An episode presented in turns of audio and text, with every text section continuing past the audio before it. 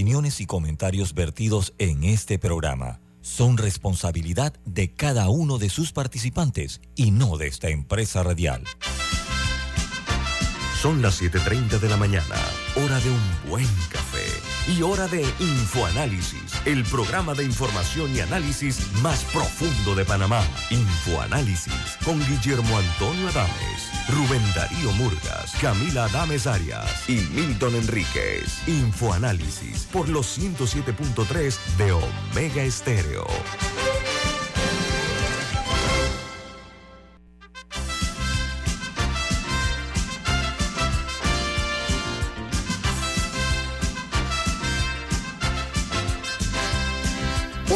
Buen día, bienvenidos. Esto es Infoanálisis, un programa para la gente inteligente.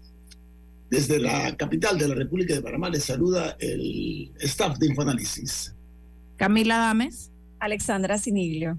Y Guillermo Antonio Adames, Daniela Raúl en los controles. Hoy es 28 de diciembre del año 2022, un año que ya se extingue, fenece. Día de los inocentes, cuidado con las bromas. Cuidado con las bromas, de, sobre todo las de mal gusto. Bueno amigos, este programa es presentado por Café Lavazza, un café italiano espectacular que puedes pedir en restaurantes, cafeterías, sitios de deporte o de entretenimiento. Te da la bienvenida a Infoanálisis.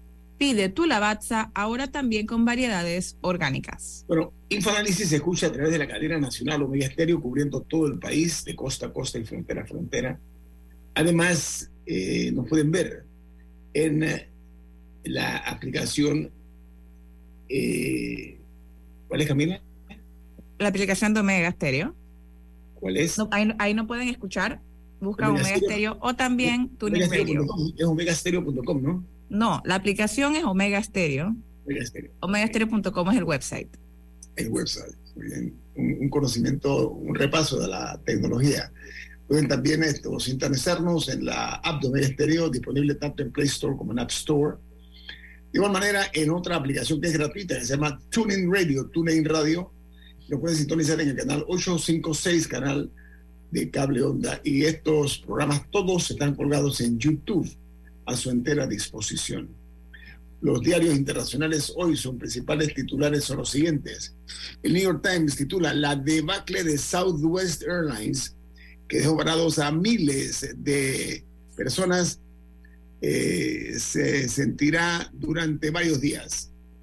El mal tiempo llevó a la compañía a cancelar más del 60% de los vuelos del martes último pasado.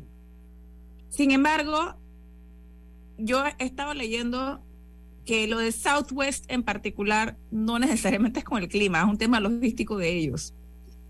O sea, la, la tormenta lo agravó, pero, pero a diferencia de otras que sí es porque no pueden despegar o no pueden aterrizar, etcétera, en Southwest hay un tema con los pilotos, como que lo que ellos utilizan para saber dónde están sus pilotos están teniendo un problema con eso y por eso y, y eso está llevando a cancelaciones también. No todo es la tormenta para Southwest. Ok, continúo con el New York Times. Dice el Times que los ejecutivos han llamado el colapso más grande de la historia de Southwest a esta situación de la cancelación de más del 60% de los vuelos el día de ayer, martes.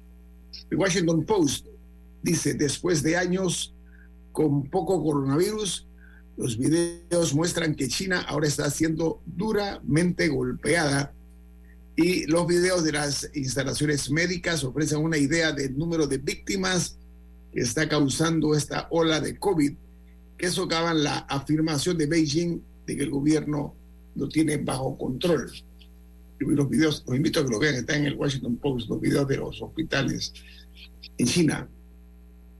The Wall Street Journal titula El Tribunal Supremo deja los controles eh, frente a la, lo que es la, los problemas eh, pandémicos en su lugar. Dice que los jueces deben eh, considerar si los estados liderados por republicanos pueden presentar una demanda que diga que las restricciones no son legales.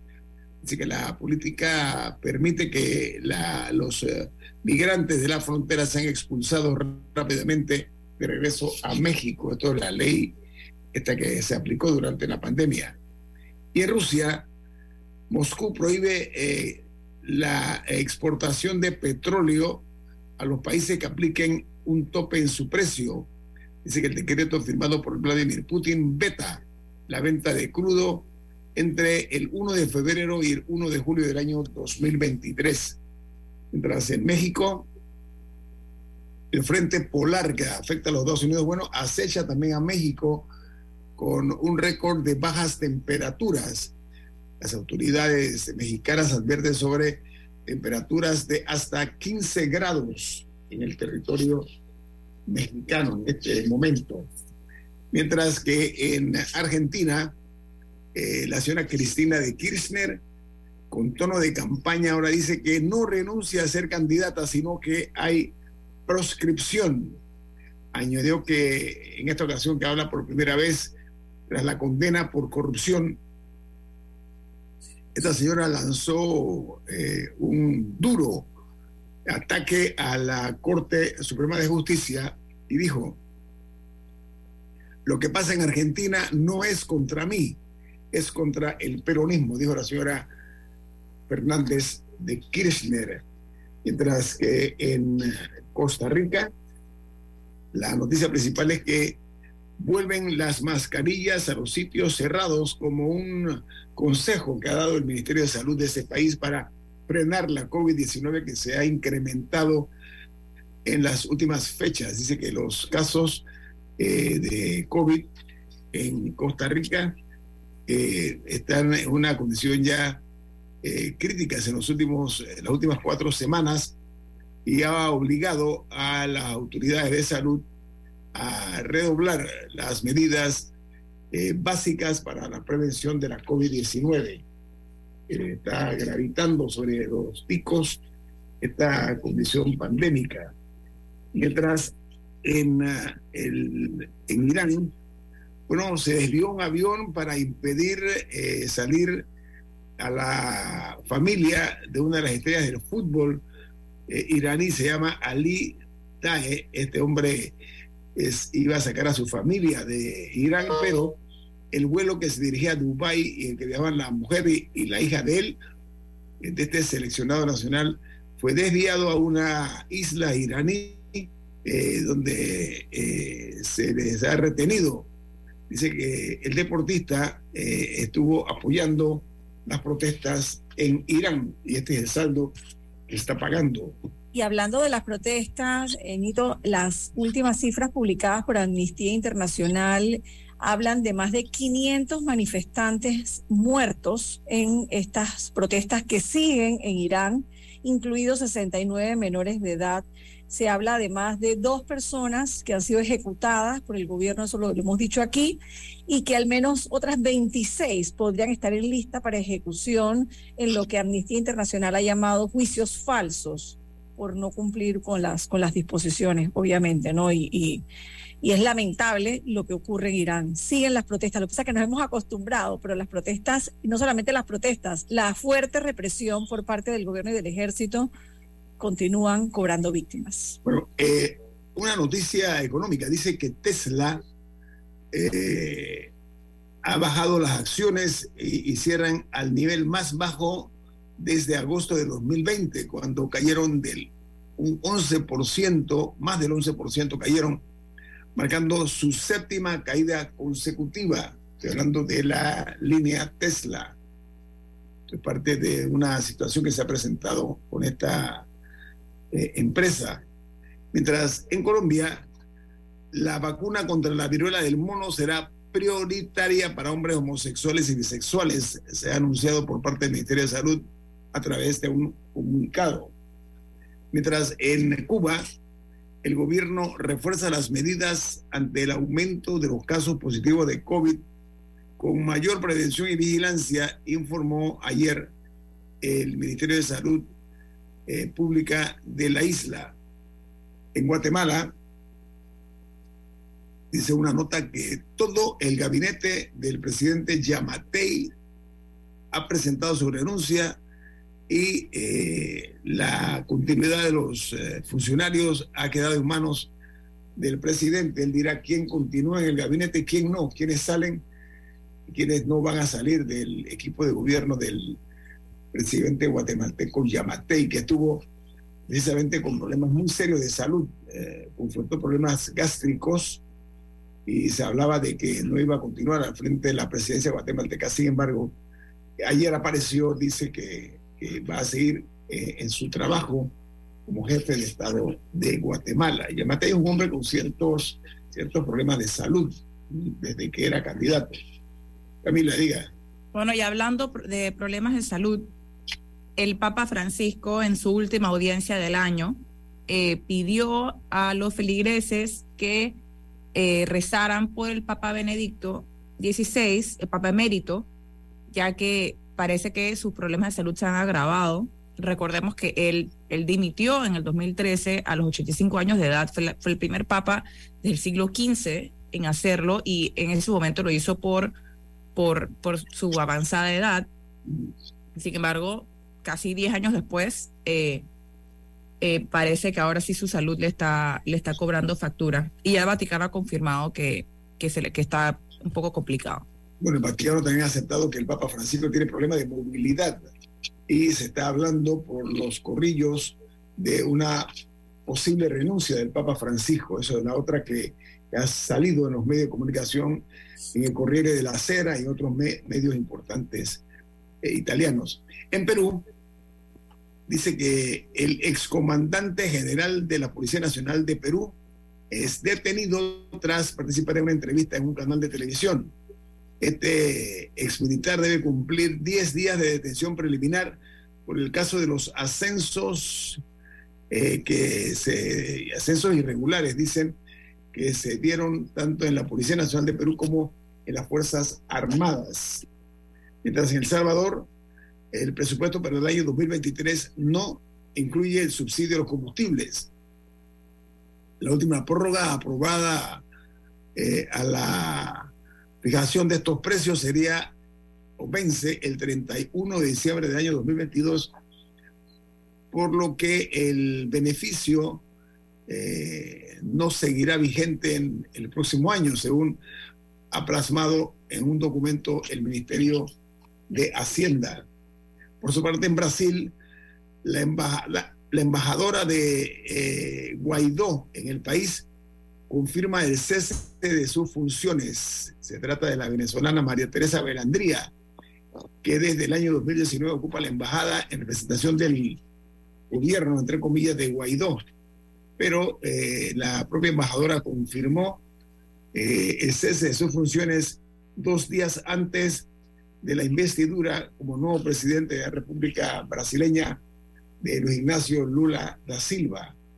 Mientras que en España hay una noticia que dice que anuncian medidas contra la crisis financieras, como la eliminación del impuesto a los alimentos, en el caso particular del pan y la leche, una prórroga en cuanto a los controles sobre eh, las, eh, eh, las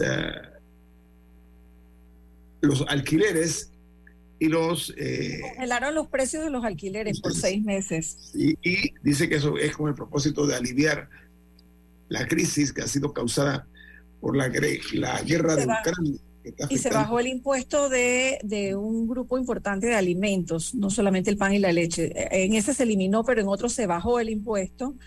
Y también se mantienen los subsidios al transporte público.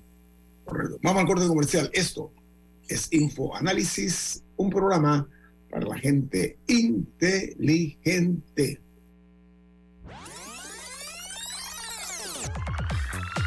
Omega Stereo tiene una nueva app. Descárgala en Play Store y App Store totalmente gratis. Escucha Omega Stereo las 24 horas donde estés con nuestra nueva app.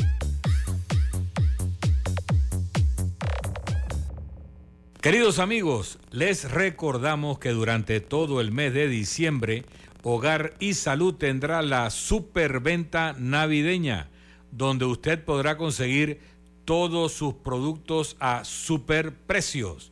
Si usted necesita una cama, una silla de ruedas, un sillón reclinable, un cojín ortopédico, un andador o cualquiera de los productos de Hogar y Salud, aproveche ahora en diciembre la oportunidad de conseguirlo con un super descuento en cualquiera de las sucursales de Hogar y Salud.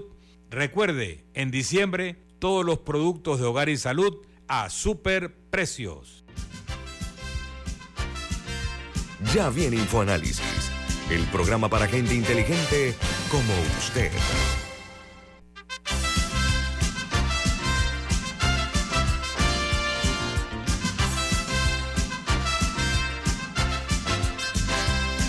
Algo, presten mucha atención, tenemos un mensaje importante para ustedes. En Banco Aliado te acompañan en tu crecimiento financiero. Ahorra con tu cuenta Más Plus y genera hasta 2.5% de interés. Banco Aliado, tu aliado en todo momento. Puedes visitarlos en su página web bancoaliado.com o seguirlos en sus redes sociales como arroba Banco Aliado. Banco Aliado, tu aliado en todo momento. Nuestra invitada de Infoanálisis esta mañana es eh, la abogada y periodista Rita Vázquez. Ella es la directora general del diario La Prensa. Rita, buen día, bienvenida a Infoanálisis. Buenos días a todos y gracias por la invitación. Rita, la idea es hacer un balance de lo que nos está dejando el año 2022 para hacer un alto allí y entonces ver qué es lo que eh, se está eh, avisorando en el futuro para el próximo año, con un año preelectoral. Así que vamos a hacer eh, ese tipo de, de, análisis de lo ocurrido y de lo que está ocurriendo ahora mismo, porque, eh, como es conocido, el Ministerio de Comercio e Industria se reunió con eh, la empresa o con ejecutivos de la empresa First Quantum y ellos están avanzando en lo que es el inicio de dos procesos de arbitraje contra nuestro país. se trata de dos figuras. Una es el, lo que se llama el arbitraje comercial, que tiene que ver con el contrato del año 1997, que fue declarado eh, inconstitucional por la Corte Suprema de Justicia. Y el segundo arbitraje tiene que ver con lo que es el tema de la inversión, que se ampara bajo el TLC, el Tratado de Libre Comercio con, el, con Canadá, eh, donde pues obviamente pues Quantum, que es una empresa canadiense, se va, va a recurrir a esto. Como abogada, Rita, ¿qué te parece Primero eh, es la reunión con el gobierno panameño para tratar el tema de los arbitrajes de interpretación. Bueno, eh, pienso que es lo que le corresponde al gobierno hacer. Eh, el gobierno tomó una decisión bastante agresiva, por así decirlo. De alguna manera llevaban ya su ratito negociando o conversando con la minera la legalización de un contrato que estaba eh, que era ilegal, un contrato que la misma Corte Suprema de Justicia en su momento determinó que eh, era inconstitucional, o mejor dicho, la ley por la cual se eh, daba vida jurídica a dicho contrato. habiendo dicho eso, según entendemos, pues las negociaciones fueron tomando suficiente cantidad de tiempo hasta que el gobierno dijo, bueno, suficiente, o negociamos ya o firmamos contrato o firmamos contrato. Pues no se firmó el contrato y el gobierno tomó una decisión, en mi concepto, algo arriesgada. Yo espero que un riesgo calculado por parte del gobierno porque las consecuencias económicas para nuestro país, si este arbitraje se materializa y vamos a, a, pelear, por decirlo de esa manera, eh, las consecuencias de aquella decisión del gobierno a un a un juzgado internacional o, ante un arbitraje internacional, pues eh, las consecuencias podrían ser fatales, como ya todos sabemos, ¿no? Para nuestro país, económicamente hablando.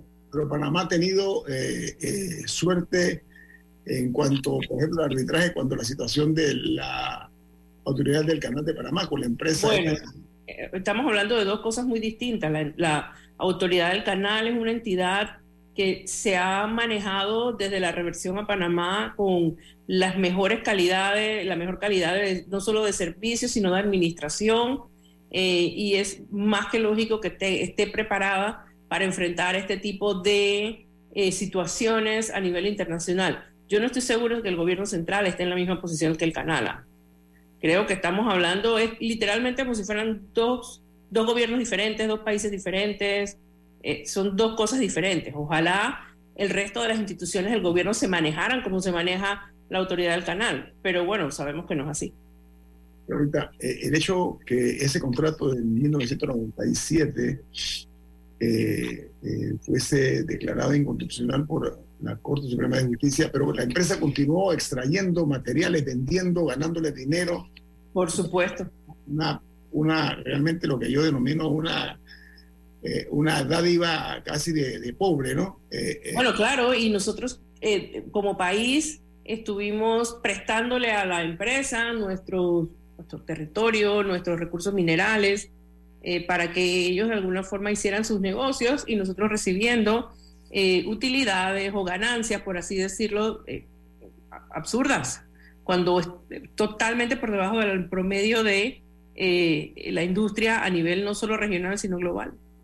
Rita, yo quería aprovechar que eres abogada también para hacerte una, una, consulta sobre tu opinión en este caso, porque ayer escuchaba en una entrevista a otro abogado decir en televisión que el, el fallo de la Corte Suprema de Justicia declaraba inconstitucional el contrato, la, ley, no, la ley, y no el contrato, pero si pero la ley, es un contrato ley, estás declarando también ilegal, inconstitucional eso es, el contrato. Eso es, eso, es, un juego de palabras de confunde y vencerás ahí un poquito, ¿no? Mira, eso es precisamente el argumento de los abogados de la empresa, ¿no? Y bueno, cada quien tiene el derecho a esbozar su o, realizar su estrategia de defensa como le parezca. Pero en derecho hay una máxima, o sea, lo, principal, o perdón, lo accesorio siempre corre la suerte de lo principal. Entonces, esto, si el contrato que le da vida jurídica, si la ley que le da vida, vida jurídica a un contrato se es declarado inconstitucional, eh, por supuesto, entonces no, eso, no eso no tendría mayor sentido. Ahora... Eh, Va casado, eh, o sea, es que no puedes, yo no soy abogada, pero la lógica me dice que no lo puede separar, ¿no? Claro, pero bueno, al final eh, de todo este tipo de cosas se ven cuando uno va a arbitraje, cuando uno va a juicios. Vaya, hemos tenido procesos judiciales en este país absurdos, eh, en los cuales hemos visto cosas que son totalmente ajenas a la ley, eh, que han sido falladas por jueces y, magistrados. Así que yo creo que ya a mí nada me sorprende en términos de justicia, ¿no? Mira, eh, en la noticia del caso este de First Quantum versus Panamá, esa es una de las noticias más importantes del año, ¿sí? Para cerrar el año, sí. Lo que pasa es que como está pasando al final del año, sí, realmente es lo que nos acordamos ahorita, pero, pero sí, creo que eh, eh, puede ser un punto de, de inflexión en cuanto a la economía. O sea, no hay que olvidar al final del camino la cantidad de aporte que el negocio minero da al Producto Interno Bruto del país, la cantidad de empleos que genera y la cantidad de, em, de, actividad comercial que se genera en torno a la, propia mina. Habiendo dicho eso, tampoco uno tiene por qué estar regalando los recursos eh, y yo sí creo que eh, esta negociación, no solamente en esta etapa del proceso, sino desde un principio, debería basarse en la buena fe de ambas partes.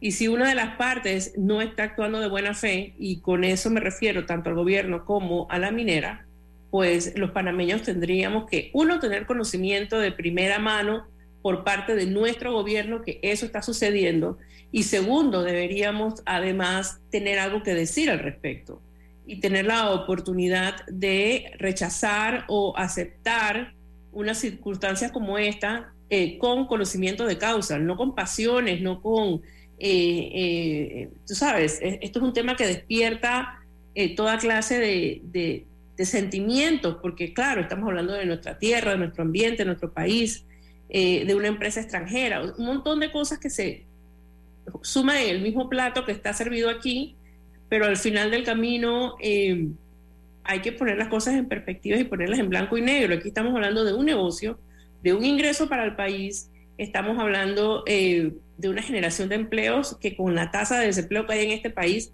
esto sería gravísimo si esos empleos se pierden. Encima de todo, eh, estás hablando también una empresa cuyo, si no estoy equivocada, 40% de la actividad minera global la saca de esa misma mina. O sea, aquí todo el mundo tendría que ganar. Y yo sí creo que, y voy a, empezar, y voy, perdón. Pero que sea justa. Por supuesto, es que no hay forma de ganar injustamente. Claro. Se gana justamente. Y, a eso voy a lo que me lleva desde un principio. Eh, desde que empezó el año y realmente desde que empezó el gobierno, todos nos hemos quejado de alguna forma sobre la falta de transparencia. El año empezó con falta de transparencia y está terminando igual. El año empezó con reclamaciones de la gente y los periodistas y la sociedad civil pidiéndole a un gobierno que, que fuera más transparente en sus acciones, en los gastos, en los temas de planilla. Empezamos el año, un 5 de enero, con el Contralor en la Corte defendiendo las contrataciones eh, de la Asamblea. Ustedes no podrán olvidar jamás ese discurso del Contralor en la Asamblea. Y terminamos exactamente igual, todavía peor. Con la novedad de que en el transcurso del año, pues nos, nos dieron el, el desayuno ese oculto, el veneno ese oculto de la ley de protección de datos, bajo la cual todo el mundo se ampara ahora para no dar información que es de carácter público porque tiene que ver con fondos del Estado, o sea, los fondos de todos los panameños. Rita, eh, tratando el tema de la Contraloría, me gustaría, porque nos quedan un par de minutos, escuchar tu opinión acerca del propósito que hay por parte de la Asamblea de que el Contralor tenga absoluta discrecionalidad. ¿Tú qué opinas de eso? Es que es un, otro absurdo más es otro absurdo más. O sea, el, Contralor tiene una función y bajo ninguna, bajo ninguna circunstancia es convertirse fiscal. O sea, la Contraloría tendría, tiene la, la, facultad de investigar, que no lo hace, porque para acabar, cuando se le pide investigar, nunca encuentra nada. Abre auditorías que nunca encuentran eh, ningún mal hacer. Hay que recordar que al Contralor lo nombró la Asamblea. O sea que al final del camino, ustedes de verdad creen, digo, yo me sorprendería mucho si en lo que queda de el, tiempo que le, que le queda al Contralor, él encontraría, encontrará algo realmente en contra, no del gobierno, en contra de la Asamblea. En esa auditoría. Pero todos los contralores han sido nombrados por la Asamblea. Lo que pasa es que. No, no, porque pero, ese, pero ese es parte del, del, del proceso establecido. Pero una vez ya estás en el cargo, tienes que cumplir con tus responsabilidades como funcionario. Le corresponde a la Asamblea nombrarlo, eso es lo que dice la ley. Pero esto, en esta ocasión y en este periodo fue única y exclusivamente por la Asamblea. En teoría no hubo intervención del Ejecutivo. Bueno, eh, vamos a continuar hablando sobre este año 2022 que ya llega a su final, un par de días, y también la proyección para el año 2023 con la directora del diario La Prensa, la abogada y periodista Rita Vázquez. Viene más aquí en Info Análisis. Este es un programa para la gente inteligente.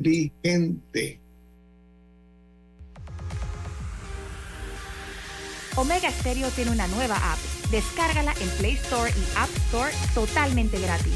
Escucha Omega Stereo las 24 horas donde estés con nuestra aplicación totalmente nueva.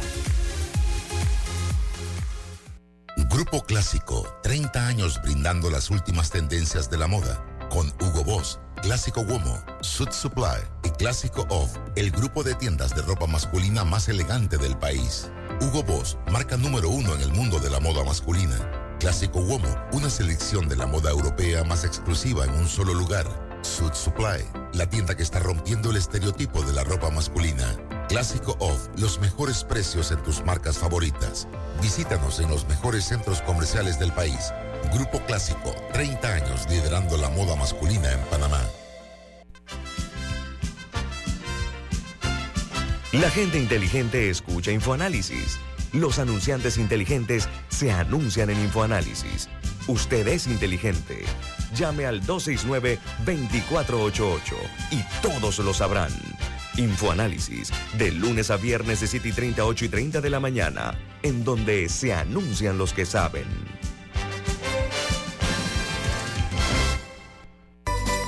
Hogar y Salud, la cadena especializada en el cuidado de su salud, les invita a la gran venta por Navidad del primero al 31 de diciembre en todas sus sucursales. Oh, ¿Cómo? Sí, en Hogar y Salud tendremos ofertas súper especiales en camas de todo tipo, sillas de rueda, andadores, sillones eléctricos, glucómetros, sillas de baño, monitores de presión, balanzas, rodadores, variedad de almohadas y cojines ortopédicos, sanitarios portátiles, barras de seguridad para el baño, pañales para adultos de máxima calidad y toda nuestra extensa gama de productos de máxima calidad a superprecios. ¡Oh, Y recuerde que Hogar y Salud les hace la vida más fácil.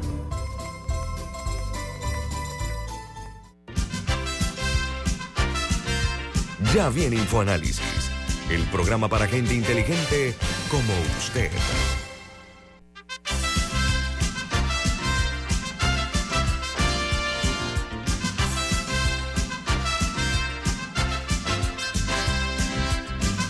Bueno, Rita Vázquez, directora del diario La Prensa, está esta mañana aquí en Infoanálisis. Rita, en el año 2022, otra de los, otro de los elementos que ha sido una constante es la figura del camarón o el crustáceo legislativo. Así que eso pone en peligro, por supuesto, la seguridad jurídica de nuestro país, porque lo que vemos con mucha frecuencia es lo que, a mi juicio, son exabruptos legislativos que acarrean consecuencias, ¿ok?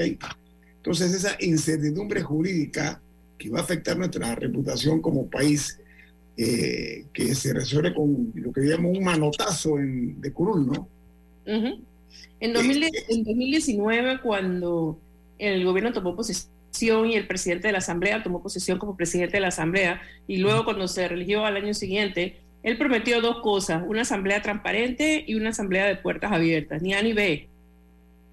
O sea, la asamblea no es una entidad de puertas abiertas, es más, cada vez se restringe más el acceso no solo de periodistas, sino también de personas a la asamblea con la dichosa excusa del COVID. ¿Ok? Y lo otro es, ustedes realmente se han dado cuenta de la cantidad de negociaciones que la asamblea hace a puertas cerradas. Volvemos a la transparencia, Rita. aquí, lo hablamos todo el tiempo, Rita. Aquí en este programa todo el tiempo estamos diciendo exactamente lo mismo, que siguen habiendo más preguntas sin respuesta, que ya no hay conferencias de prensa, que ya los periodistas no tenemos el acceso a ir y preguntar, que muchas veces lo que hay es... ¿Cómo es posible que la Comisión de Presupuestos... ¿Cómo es posible que la Comisión de Presupuestos se reúna a puertas cerradas sin acceso de periodistas para discutir el presupuesto de la Asamblea? Eso no puede ser. Cuando la asamblea tiene que ser a puertas abiertas, o sea, ¿cómo es posible que la asamblea con un presupuesto de X y termina con un presupuesto de un, mejor dicho, empieza con un presupuesto de A y termina con un presupuesto de Z a fin de año? Pero Rita, a ver, aquí eh, hablamos de miles de millones todo el tiempo, como se yo creo que hemos hasta perdido, aquí ya hemos hasta perdido la la, la, la, sorpresa por los millones de dólares. No hemos insensibilizado la palabra millones ya pasa inadvertida como algo trivial, ¿no? Pero Rita. Ah, nada más son 6 millones, nada más. nada sin Embargo, sin embargo, eh, yo pensé, y estoy segura que no fui la única, que tras otro de los, posiblemente el hecho más trascendental del año, las protestas de julio, al final no cambió nada. O sea, fue un mes de protestas eh, un país inmovilizado, una cadena de suministros totalmente paralizada, o sea, todo el drama que se vivió en algunas partes del país, que no sabían si, les iba a alcanzar la comida, otras que la gente nada más podía meter tanto de combustible porque no había, hubo personas heridas, todo, llamativamente no hubo ni un muerto, ese, ese es un punto para el gobierno. Y sin embargo, meses después, han pasado, ¿qué? Cinco meses, Nada, nada cambió. Nada sustancial cambió, porque al final ese, esos 3.25 de subsidio al combustible, o sea, qué bueno por la gente que tuvo un ahorro a su combustible, pero al final no va a tener un impacto ni siquiera a mediano plazo, no a decir largo plazo, ni a mediano plazo en la vida de la gente. Además lo tenemos que pagar. Ah, igual lo tenemos que pagar. Así que eso es lo único que se me ocurre que salió porque al final... Y lo tenía en mi lista, es exactamente un año donde probablemente ha habido las protestas más significativas de los últimos, desde Colón, yo creo, desde, desde el, quinquenio 2004-2009, cuando hubo aquellas protestas en Colón. Creo que las protestas más fuertes han sido las de este año, eh, y tanto que y llevó... 2005 con las reformas al seguro. ¿Perdón? Y 2005 con las reformas al seguro, que también fueron, exacto. Sí, sí. Pero estas estuvieron allí, ¿no? Sí, sí, pero yo me refería a Colón por la violencia que hubo en, ese momento, ¿no? Pero, pero más allá, y la cantidad de disrupción que se causó en el país. Eh, pero habiendo dicho eso, eh, realmente nos sentaron en una mesa, nos hicieron perder el tiempo a todos los panameños, estando pendientes de lo que sucedía ahí. creo que el único ánimo que hubo en ese momento fue de eh, calmar la situación, con verdad o mentira, pero calmarla y solucionar, entre comillas, eh, el problema que había. Hoy en día, la planilla del Estado eh, sigue creciendo, el Estado sigue gastando a manos llenas en cosas absurdas. Por ejemplo, los 25 millones regalados en jamones, en jamones que yo no he visto, porque esa es otra. Nos gastamos 25 millones de dólares, 25 millones de dólares para regalar jamones. Para, nos gastamos 25 millones para crear esos jamones. ¿Alguien, sabe dónde Para crearle capital político a los representantes, a los alcaldes y a los diputados. ¿Alguien sabe dónde quedaron esos jamones? ¿Alguien ha visto un informe de cuántos se entregaron a qué casa? Supuestamente se iba a usar la cédula. Supuestamente ese era el discurso hace un mes de que se usa la cédula para, para tener un registro de, o sea, de que no le tocara más a una persona. Al final, cada representante hizo con eso lo que le dio la gana. Podrían estar todos metidos en una refrigeradora en su casa y nadie sabe. entonces, entonces, no estamos en eso, pero los medicamentos, que era uno de los temas principales de la protesta, no ha cambiado de las promesas, Camila, ni siquiera uno de los temas, una de las promesas. También, pero, pero hablando de cosas que se tocaron en la mesa. presupuesto para la educación. Ah, no, los docentes paralizaron el país, pero no ha cambiado nada en el Ministerio de Educación que nosotros sepamos. Todo sigue igual. Eh, los medicamentos, que también era uno de los puntos de dolor eh, de parte de esas protestas, se inventaron disque Medixol, el, medicamento solidario, que al final ningún medicamento fue solidario porque los que pusieron en la lista no estaban desabastecidos, entonces no sirvió de nada.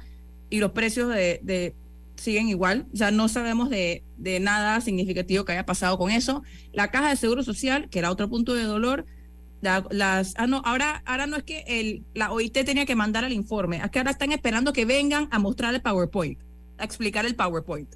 Así que otra vez patean la bola con la caja de seguro social. Y tanto el tiempo pasa y las reservas se siguen agotando. no, al final, todo eso al traste, por nada.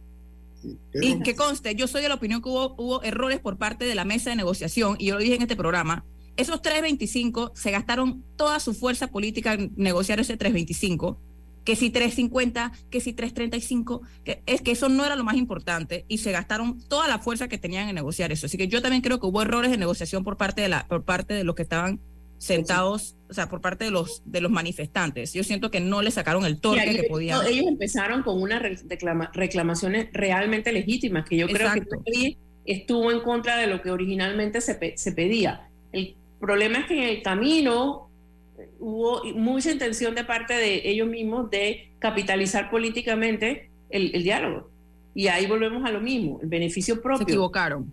Exacto. ¿Dónde está realmente aquellos parameños, aquellos políticos, aquellos gobernantes que eh, gobiernan o ejercen su labor política o sus derechos ciudadanos en beneficio de la mayoría. Eso pareciese que en este país cada vez existe menos. Pero sí, así que al final del día no sacamos nada de esa protesta. Nada. Hay cosas, pero ha dejado, ha dejado eh, eh, además de heridas, llagas, ¿no? Hay llagas ahí que están todavía latente y voy a explicarme. Eh, a ver, parece que hemos vivido mucho, pero hemos aprendido poco.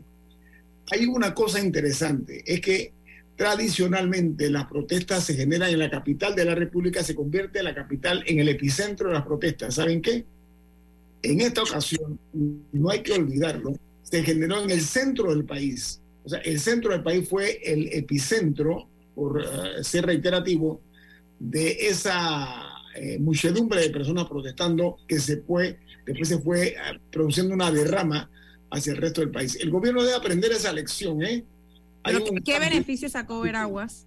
¿Qué es, ¿Qué es diferente en Veraguas hoy, después de que sus docentes protestaron por un mes? ¿Qué es diferente? No, al hecho de... Los muchachos perdieron un mes de clase.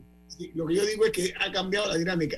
hay, hay otro tema. O sea, yo respeto, yo respeto las intenciones que vimos al principio de protestar, eh, puede que no esté de acuerdo con todos los métodos, pero yo respeto que hayan, o que hayan hecho ese, esa, esa muestra de fuerza y que, y que alguien por fin haya asustado al gobierno un poquito en que tenían que ponerse las pilas en algo.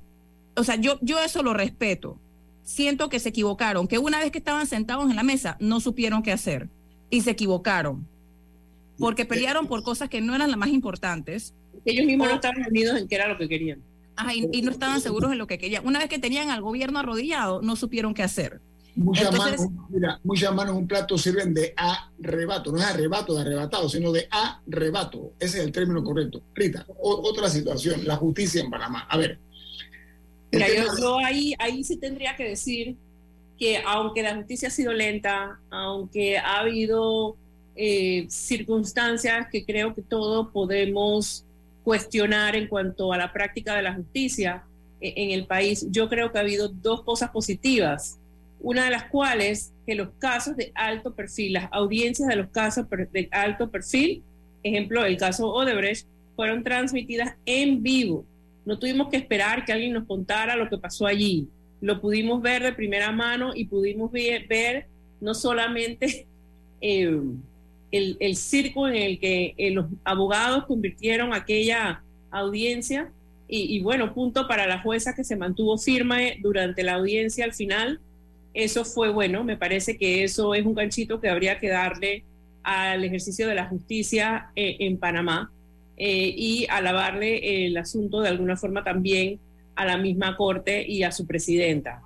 Eh, habiendo dicho eso, creo que el problema ya no necesariamente es cómo se imparte justicia en nuestro país, sino las reformas que deben implementarse a la legislación del sistema procesal penal y procesal civil en Panamá.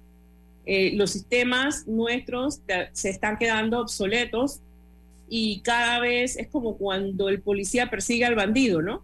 El bandido se, se vuelve más sofisticado, consigue mejores armas, mejores estrategias y puede seguir haciendo su trabajo. Aquí los jueces y magistrados, el sistema se les ha quedado viejo, eh, para todas las tácticas y todos los abusos del, sistema que eh, los abogados cometen a diario. ¿no? Hay un elemento que es la imprescriptibilidad. A ver, hagamos historia. Eh, en el año, en la administración del, del señor Ricardo Martinelli, que para ser preciso, en el 2013, se creó el concepto de la ley 35. Rita, tú recordarás que redujo el término de prescripción de los delitos de corrupción en nuestro país solo al máximo de la pena de esos delitos, cuando antes el término era el doble. ¿Recuerdas? Estamos viendo el resultado hoy día de esa jugada política más que de, justicia, ¿no? Muchas de las decisiones que se tomaron durante ese quinquenio en, en temas de justicia eh, responden exactamente al dicho ese que no se da puntada sin dedal. O sea, ese fue exactamente el motivo por el cual se tomaron muchísimas decisiones en materia de justicia en ese momento. Y algunas le han costado caros a ellos mismos, porque luego se les ha revertido la tortilla. Pero, pero sí, eso es eso. Yo estoy jugando para cuando me toque a mí, la cosa no me toque tan dura. Eh, así fue. Eso fue exactamente lo que pasó.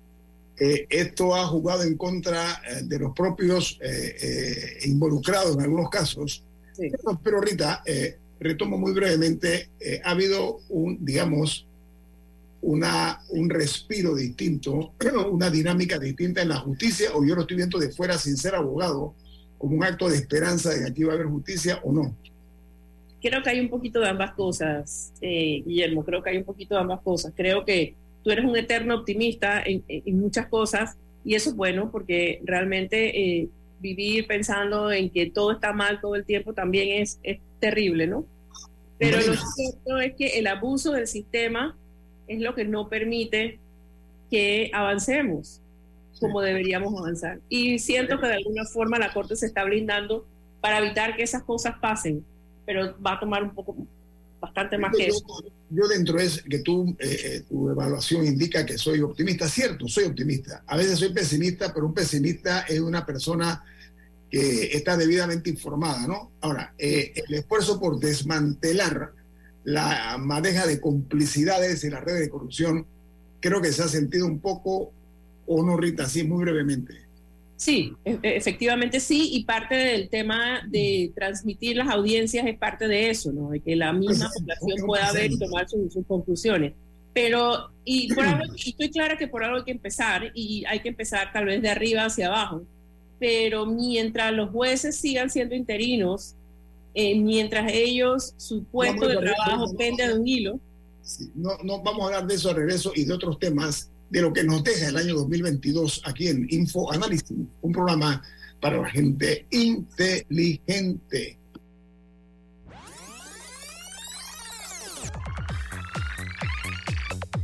Omega Stereo tiene una nueva app. Descárgala en Play Store y App Store totalmente gratis. Escucha Omega Stereo las 24 horas donde estés con nuestra aplicación 100% renovada.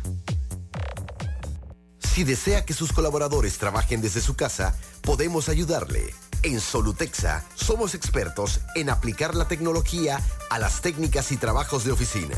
Contáctenos en solutexa.com.pa o al 209-4997. Solutexa.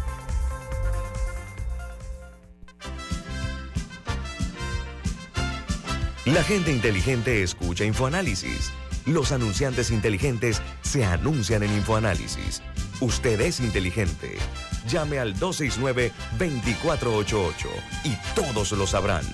Infoanálisis, de lunes a viernes de 7 y 30, 8 y 30 de la mañana, en donde se anuncian los que saben.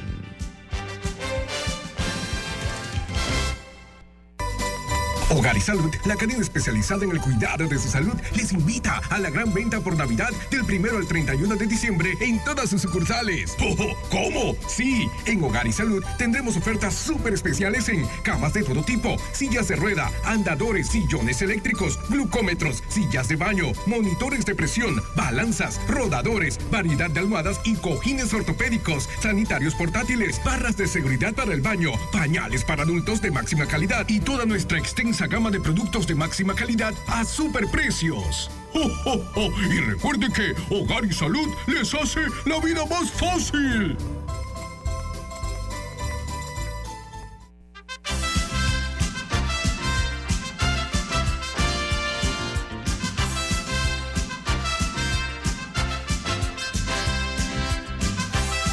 Vamos a hacer un ensayo, ¿no? vamos a hacer eh, picaditos los comentarios para, para hacer más, más enriquecedor el, el, programa. Uno, los casos de evolución pendientes, eh, mucho por construcción de obras de cuestionable uso, eh, los millones de dólares que se han ido por el grifo. Pero hay una realidad, la justicia tiene una deuda con nosotros, con la sociedad, y es que los, tanto el Procurador General de la República como los jueces están en condición de interinidad. Esto es, están agarrados de la brocha sin escalera. Tu opinión como abogada, rapidito, Rita. Imagínate que tú trabajaras para una empresa cualquiera y que te renovaran tu contrato de trabajo todos los meses. Y tu labor dependiera de que todos los meses tu jefe decidiera o no renovar tu contrato. Eso no le da seguridad a nadie. ¿Por qué razón no se ha procedido, Rita, en tu opinión? En el, en el, en el judicial, pues ellos han alegado un montón de causas, eh, falta de presupuesto, falta de interés, yo le agregaría, pero sobre todo para mí es un tema de control sobre eh, lo que sucede eh, a ese nivel. Usted tendrá que recordar que hace unos años el entonces presidente de la Corte, José Ayuprado, agarró y nombró un montón de gente a, a, a su placer cientos, cientos de personas. Exacto, dentro del sistema penal acusatorio, como en, diferentes posiciones, y todas esas personas te deben su puesto a él. O sea, te deben un favor. Entonces, por eso es que cuando vemos eh, cosas que son incongruentes dentro del SPA, eh, uno tiene que pensar mal y, dar, y pensar, caramba, si espero que esta persona está interina, eh, está cuidando su puesto, no quiere que lo despidan, son es su ingreso familiar. No, lo que hay que hacer es eh, dotar el sistema de los recursos necesarios para que la puedan implementar la carrera judicial y se pueda nombrar o abrir a concurso todas esas posiciones. Y no solamente que se anuncie el concurso como ya ha pasado, sino que realmente se abra el concurso, se lleva a concurso y se nombran las personas como corresponde. Se les da la seguridad. Hace una, hace una, la semana pasada hicimos una publicación de dos entregas en la prensa que escribió como colaboración externa la periodista Grisel Betancourt, en donde en esas publicaciones había testimonios de abogados o jueces interinos dentro del SPA que fueron despedidos por tomar una decisión hacia un lado o hacia el otro. No, no, no, yo estoy totalmente de acuerdo con Rita. Yo sé que es un tema que aquí lo hemos hablado, que se han hecho muchas promesas eh, de mejoría, pero hasta que esas cosas no se resuelvan, eh, yo creo que nunca vamos a, echar para adelante la justicia por las mejores intenciones que pueda tener la, magistrada presidenta, ¿no? Pero hay acciones concretas y puntualmente esa es una definitivamente. Estar, eh, eh, eh, son funcionarios que no pueden, a pesar de que tienen no sé cuántos años en los puestos, ni siquiera pedir un préstamo bancario, no aplican. La adulación al poder es una realidad en todos los gobiernos. Los círculos ceros no permiten que los presidentes estén enterados de la realidad que marchita los, las administraciones. Los medios somos, lamentablemente, para, para ellos, y gustoso para nosotros que estamos dando a conocer los escándalos directos y las incapacidades manifiestas en varias carteras. Llegamos ya a un año preescolar, eh, preescolar, preelectoral. ¿No sería hora ya de que se considere, dime brevemente, de repente eh, refundar eh, el equipo o darle un oxígeno, oxigenar el equipo de gobierno después de tres años y tantos de ejercicio? es que ya ni sé si vale la pena. O sea, yo creo en el relevo y creo en, hacer algún cambio, pero ya estamos a un año y pico de que salgan de ahí. Entonces, mm. realmente a estas alturas yo no sé si va a ser más mal que bien, en honor a la verdad. Mira. Más vale malo conocido que bueno por conocer. bueno, aprovecho para poner un par de temas en la mesa y ustedes escojan el que quieran. Para algunos de los temas que yo recuerdo de este año, uno, basura, la ciudad inundada en basura como nunca la he visto en mi vida. Eh, y no vemos un, un, no he visto cuál, cuál es la estrategia eh, a corto, mediano y largo plazo para solucionar ese tema por parte de todos los actores que tienen que ver con, con los desechos. Número uno. Número dos, al mismo tiempo que están llenas de basura, esos esas basuras están ocupando huecos que están por toda la ciudad. Eh, ha sido un año desastroso para la infraestructura panameña. no, hay, no, hay, no, hay calle, no hay calle que se salve. no solo en la ciudad, no, en, todos lados. Campana, por ejemplo, Campana es una trampa de muerte. Espero que espero que no no estar no estar salando a nadie, pero verdaderamente Campana actualmente es una trampa de muerte. Eh, número tres, relacionada a infraestructura, eh, la explosión del pH urbana, que ahora, que eso fue que el primero de noviembre han pasado casi dos meses, han pasado casi dos meses y todavía no vemos un informe de, de cuáles fueron las causas o sea, una respuesta final de o preliminar oficial de cuál fue la causa. Cuatro, el caos en Darién el, por la, la explosión migratoria que se dio, que Panamá, dentro de esas cosas, dentro de todas las cosas malas, Panamá es el país que ha dado la cara en el tema migratorio por parte del continente. En eso, eso sí, podemos estar orgullosos que hemos brindado servicios a estos migrantes que muchos otros países no han hecho y existe un plan en, de migratorio. Puede que haya personas que digan que no es el mejor, pero sí me gustaría destacar dentro de todo lo malo. Eso es algo que Panamá ha hecho bien a nivel regional. En cuatro minutos podría resumir la respuesta. ahí tienen cuatro. Escojan. Tienes para cuatro programas. tienen un minuto para cada uno. Comple 100% de acuerdo con Camila. Eh, la ciudad es un caos la ciudad no solamente es un tema de basura. Es un muladar, es un muladar. Es horrible. La ciudad está horrible, está fea, está sucia, está descuidada, no hay ornato. Eh, las incongruencias del alcalde empezaron en enero y estamos en diciembre y sigue con incongruencias. Empezó con el tema del mercado y terminó con el tema de las luces navideñas. Creo que no hay mucho más que decir, pero yo creo que no he visto un funcionario más incapaz en, en este gobierno. Eh, se pelea con Sabonge, el ministro del MOP, porque luego vemos que no hay absolutamente ningún interés, hacen licitaciones ya para qué. O sea, realmente en, lo que hemos llegado, a lo que ha llegado, uno necesita comprar llantas todo terreno para circular en la ciudad, porque es realmente un campo minado por todos lados. Campo minado, Darío. La desidia, el descuido, el poco me importa con la ciudad y con el país en general de algunos funcionarios es irrescatable. Darien, Rita. Darien, a mí realmente me parte el alma, no solamente ver los migrantes que llegan eh, a, a, Darién luego de haber atravesado la selva de la forma en la que la atraviesan, sino ver cómo los miles de panameños que viven en Darién viven en un olvido ingrato, en un olvido imperdonable por parte de todos los gobiernos. Es la provincia más olvidada, pero a la vez la provincia que tiene la mayor riqueza natural de este país. No sabemos lo que tenemos ahí, Rita. no sabemos, ni queremos saberlo, porque lo explotamos a diestra y siniestra sin ningún tipo de regulación y como le, al, que está en la papa, por decirlo en ese momento, le conviene. y para, otra respuesta, Rita. ¿Perdón? PH urbana.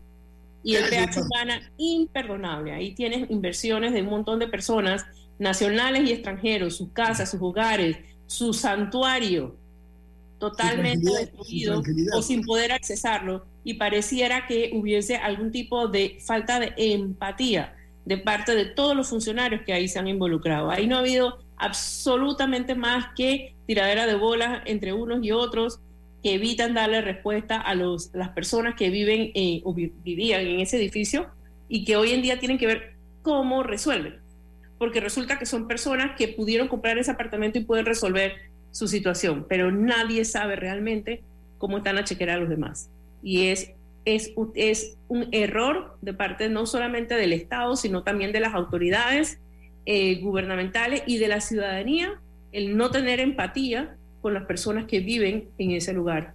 Y más allá del tema de la, de la empatía, Rita, yo, yo soy vecina de la calle 54, así que obviamente eh, estoy en ese grupo, pero es el, el, tema de la impotencia de no saber qué pasó y que puede volver a pasar, porque como nadie sabe qué pasó, tú sientes que eso puede volver a pasar en cualquier otro lugar de la ciudad. más que el resultado de una larga cadena de, eh, eh, de una larga cadena de gente que hace mal su trabajo, que es corrupta, o sea, es una cadena de sucesos o de circunstancias o de, eh, de, de hacer y de no hacer de un montón de gente que no cumplió con su labor de salvaguardar el bienestar de la población. Nos sentimos vulnerables. Yo creo que al final los ciudadanos nos sentimos abandonados. Le puede pasar a cualquiera. Claro, por supuesto. Rita, lamentablemente nos está pasando que el tiempo nos ha se nos ha consumido. Rita, muchas gracias por participar aquí en Infoanálisis. Se agradece, se aprecia mucho tus aportes. Deseamos un feliz año 2023. Que la pasen muy bien. para todos ustedes y gracias por invitarme. Feliz año, Rita. Igualmente. Álvaro, Álvaro Alvarado con su programa Sin Rodeos aquí en Omega Estéreo. ¿Quién despide Infoanálisis? Café Lavazza, un café para gente inteligente y con buen gusto que puedes pedir en restaurantes, cafeterías, sitios de deporte o de entretenimiento. Despide Infoanálisis. Pide tu Lavazza ahora también con variedades orgánicas. Ha finalizado el Infoanálisis de hoy. Continúe con la mejor franja informativa matutina aquí en Omega Estéreo 107.3, Cadena Nacional.